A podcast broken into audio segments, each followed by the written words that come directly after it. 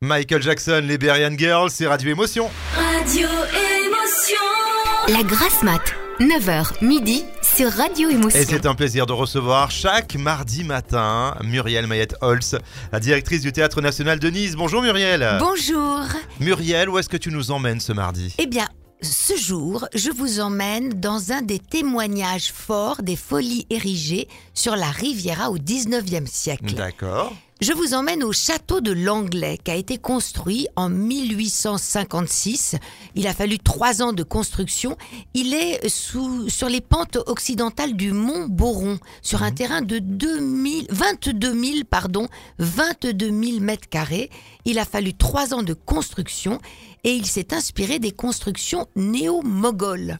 Alors, ce château est divisé aujourd'hui en copropriété, mais il a suscité à l'époque de sa construction des, des commentaires très amusants et contradictoires. Par exemple, Monsieur Émile Négrin dit de lui c'est quelque chose, une sorte de cauchemar des architectes classiques.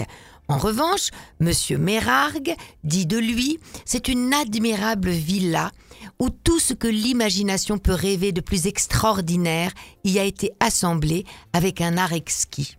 Et encore, Monsieur Stéphane Liégeard le juge comme une bâtisse qui n'est ni un château, ni un palais, ni une tour, ni un bastion, ni une villa, ni une pièce montée, ni un gâteau de Savoie, ni un palais, qui est un nom d'aucune langue. Voilà, après la Seconde Guerre mondiale, le château est transformé, mais on a gardé le jardin botanique qui est classé, lui, monument historique. Il est inscrit aujourd'hui au titre des monuments historiques depuis le 20 juin 2000. Eh bien, merci pour cette histoire, pour cette petite visite, Muriel. On se retrouve la semaine prochaine. Au revoir à tous. Allez, vous restez avec nous sur Radio Émotion. Dans un instant, Laurie Canac. On se connectera effectivement à BFM Nice Côte d'Azur. Et puis pour la musique, Stéphane Echer, Axel Bauer et Sister Sledge, We Are Family, c'est Radio Émotion. Bonne matinée